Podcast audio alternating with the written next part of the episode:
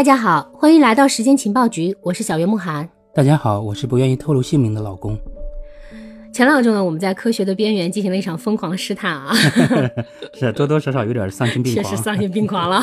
哎，我出来了，哎，我又进来了，哎，你打我呀？打你！看来这个灵异事件讲多了，可能不一定会变成神棍哈，但是容易像你这样失去理智。我觉得，如果想揍他的，大家请在评论区报名啊，我们每五十个评论可以发一车踢他一脚，我帮你们踢啊！不要这样，不要这样，中中国人不打中国人，我们要。提倡五讲四美啊！你看，咱们这一期马上就迷途知返了。嗯，呃，我们要来聊聊黑洞这个东西啊，确实，终于回来了。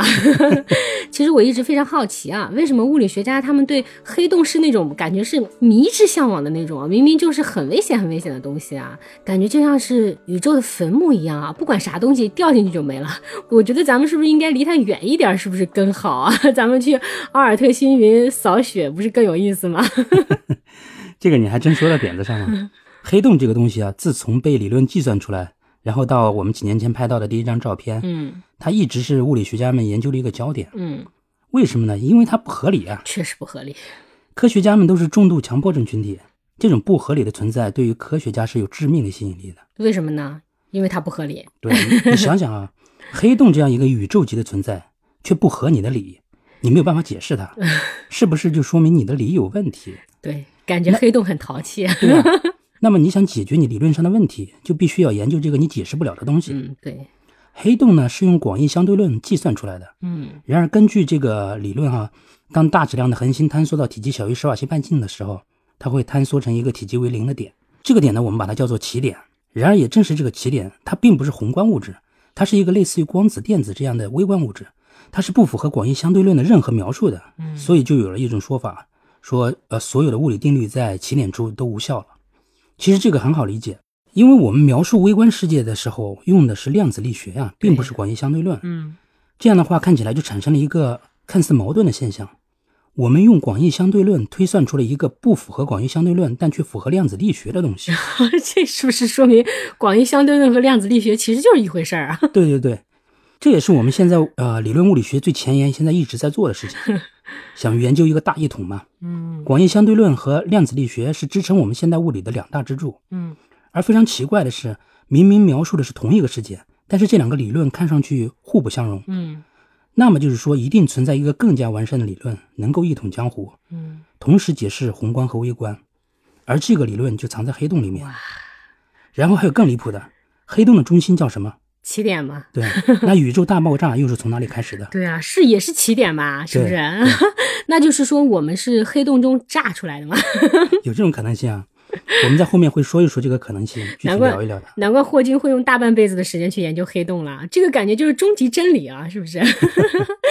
那有没有这样一种可能性啊？就是比如说，我们如果找到一个黑洞，然后我们在黑洞的边缘疯狂的试探，疯狂的试探，疯狂的试探，有点丧心病狂啊。对啊，去一点点的窥探这些真理嘛，然后最后我们是不是可以给后人留一部九阴真经？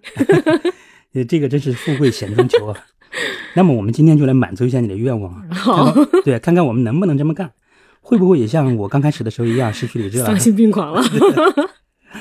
好，那我们认真的研究一下这个问题吧。嗯，好。说把大象关进冰箱，拢共分几步？你这 你这不对啊！哦，不对不对，去黑洞取经，拢共分几步？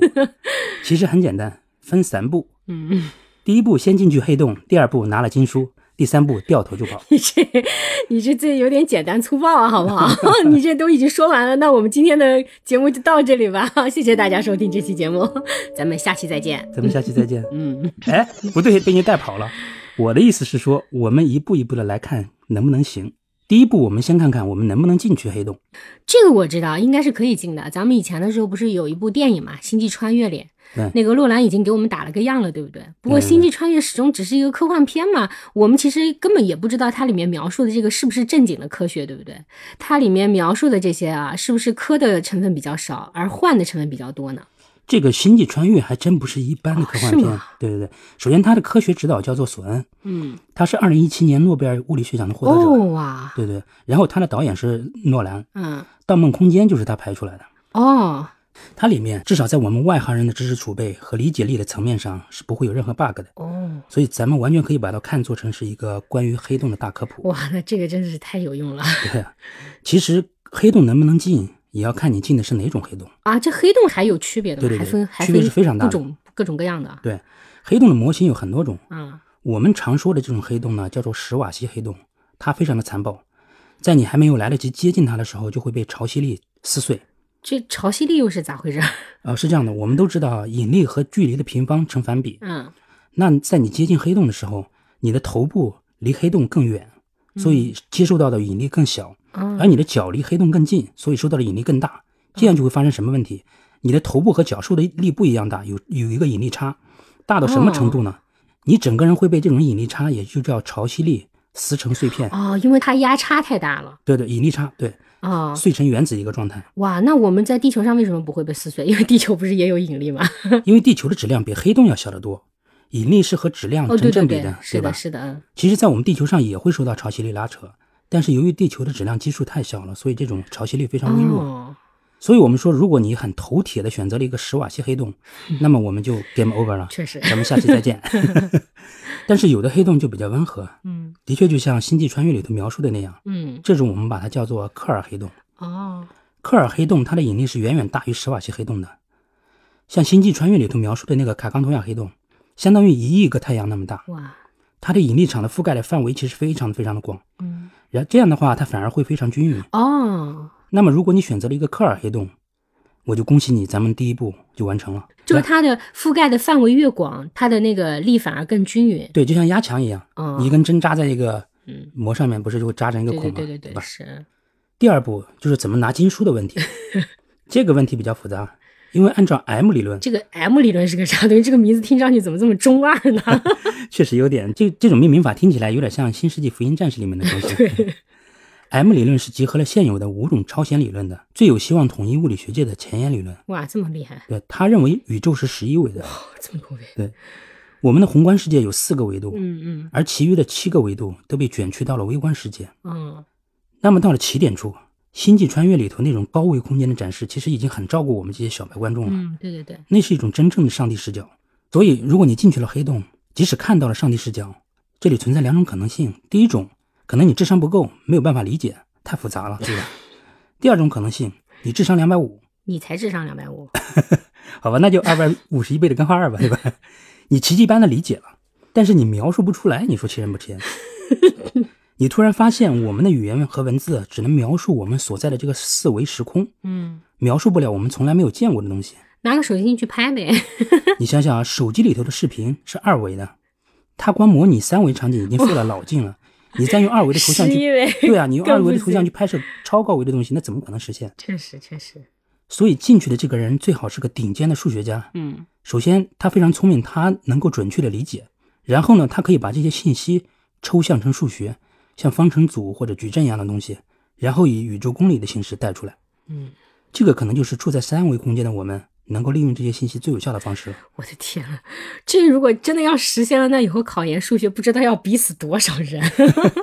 咱们先别担心考研的事儿啊，我们多一点人道主义关怀，先看看我们的数学家怎么出来，这是个大难题。确实，现在我们看上去前两步虽然不怎么顺利，嗯，但磕磕绊绊的也仿佛看到希望了，确实是，啊对吧？现在最重要的第三步来了，哎，数学家怎么出来？啊，这个看上去好像真的感觉没救了呀。黑洞里光都出不来，人咋出来呢？咱们先别说丧气话，我们仔细来先看看这个事儿。嗯我们说的光速无法逃离黑洞，这个光速实际上是一个逃逸速度的概念，对吧？嗯什么叫逃逸速度呢？我们现在要从第一宇宙速度来说起了。你还记得第一宇宙速度是什么吗？当然记得了，这个就是物体能够绕地球公转的时候的初始速度。对对对，没错。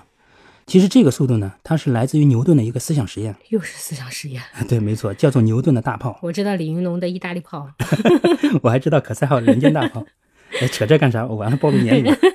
这轱辘掐了别播。好，牛顿的苹果不一定是真的，但这个牛顿的大炮可是货真价实的。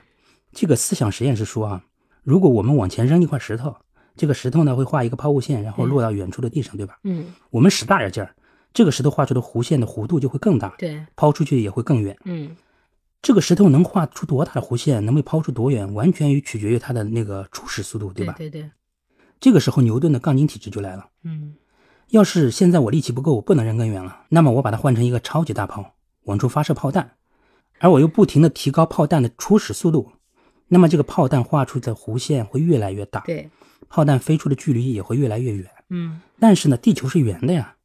当你的炮越来越猛，那么总有一个速度，你发射出的这个炮弹会画出一个和地球表面一样大的弧度是吧？对，这个时候呢，你发出的炮弹绕地球一周后，又从你的头顶飞过。如果不考虑空气阻力的话，那么这个炮弹的速度也不会减小。那么它绕地球一圈经过你头顶的时候，还是那个初始速度。这样奇迹就发生了，对这个炮弹绕地球转起来了。嗯那么这个速度我们把它叫做第一宇宙速度。嗯，后来我们经过计算呢，这个速度是七点九公里每秒。原来第一宇宙速度是这么来的。咱们后来发射航天器啊，也是基于这个速度，其实也是对它一种验证嘛，证明它是对的。但问题在于，你要逃离地球引力，是不是一定要大于这个速度才能逃离呢？其实答案是显而易见的，并不是。因为按照牛顿的第二定律，如果你的航天器发出的推力只需要平衡掉地球的引力，那么哪怕你的初始速度是蜗牛的速度，你总有一天也会爬到月球上去。这个和第一宇宙速度不是有点矛盾吗？不，这个是不矛盾的。第一宇宙速度说的是不施加外力的情况下，它有一个初始速度，也就是说没有引力以外的额外加速度的情况下。嗯，这里我们给了航天器额外的推力来平衡引力，属于嗯加速度的范畴了。哦，这个就太有用了。那按照这个理论的话，我们同样给我们的这个数学家一个 轻一点的低速的航天器，然后让它配上大量的能源，持续不断的提供推力，然后把它从把它对平衡掉黑平衡掉黑洞，对对，然后让它从这个里面出来嘛，对吧？对对对那即使早高峰的北二环的车速，它也总有一天可以逃离黑洞的，对不对？对对，的确是啊。到这里我们好像看到曙光了，但是其实我们忘了一件最重要的事情：嗯时空弯曲。因为在你的视角，你平衡掉了那个黑洞的引力，嗯一直在往外做匀速直线运动。嗯，甚至你有余力的话，还可以再加速。你相信你很快就能出去了，但是实际上呢，你努力了跑了几十年之后，发现你回到原点了。啊，这是啥原因？鬼打墙了？没错，这就是广义相对论当中的鬼打墙。重要的事情说三遍，你找不到出路，找不到出路，不到出路。你是被黑洞吸进去了吗？为什么找不到出路呢？因为起点造成的时空弯曲已经让它的空间闭合了。嗯这是真正意义上的鬼打墙。你可以想象哈，光子的质量是零，引力计算公式是分子，它是两个质量的乘积，大 M 乘小 m，分母是距离的平方，对吧？嗯那么可以计算，小 m 是零，那么你引力也会是零。那么光速无法逃离黑洞，并不是因为被引力困住了，因为它根本就没有引力，哦，而是被时空弯弯曲，了对，是吧被？时空弯曲困住了。因为时空弯曲到了极致，已经闭环了。成了一个圈了是吗？对，光其实一直在黑洞里面转圈圈，它找不到出来的路了，已经没有出来的路了，北京的二环，上二环。环了。对，光永远沿着最短的路径传播，然而它那种转圈圈弯曲的路线，其实已经是最短路径了。在它看来是直线，但是它的空间被弯曲了。我的天，这个太可怕了！我光想一想，感觉这个幽闭恐惧症犯了。这个我们折腾这么久，感觉还是功亏一篑啊，太可惜了吧？这也，其实一个物质或者现象很可怕，也是源于我们对它了解太少。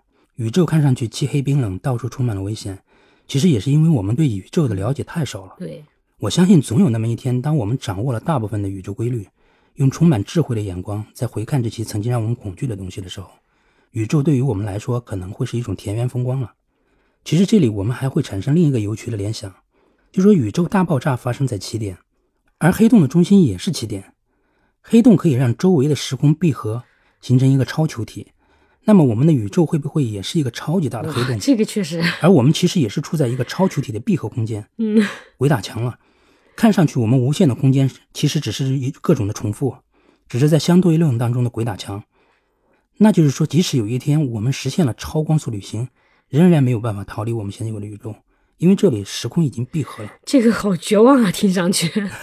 不过呢，其实对于逃离黑洞，我们还是有一丝希望的。咋说呢？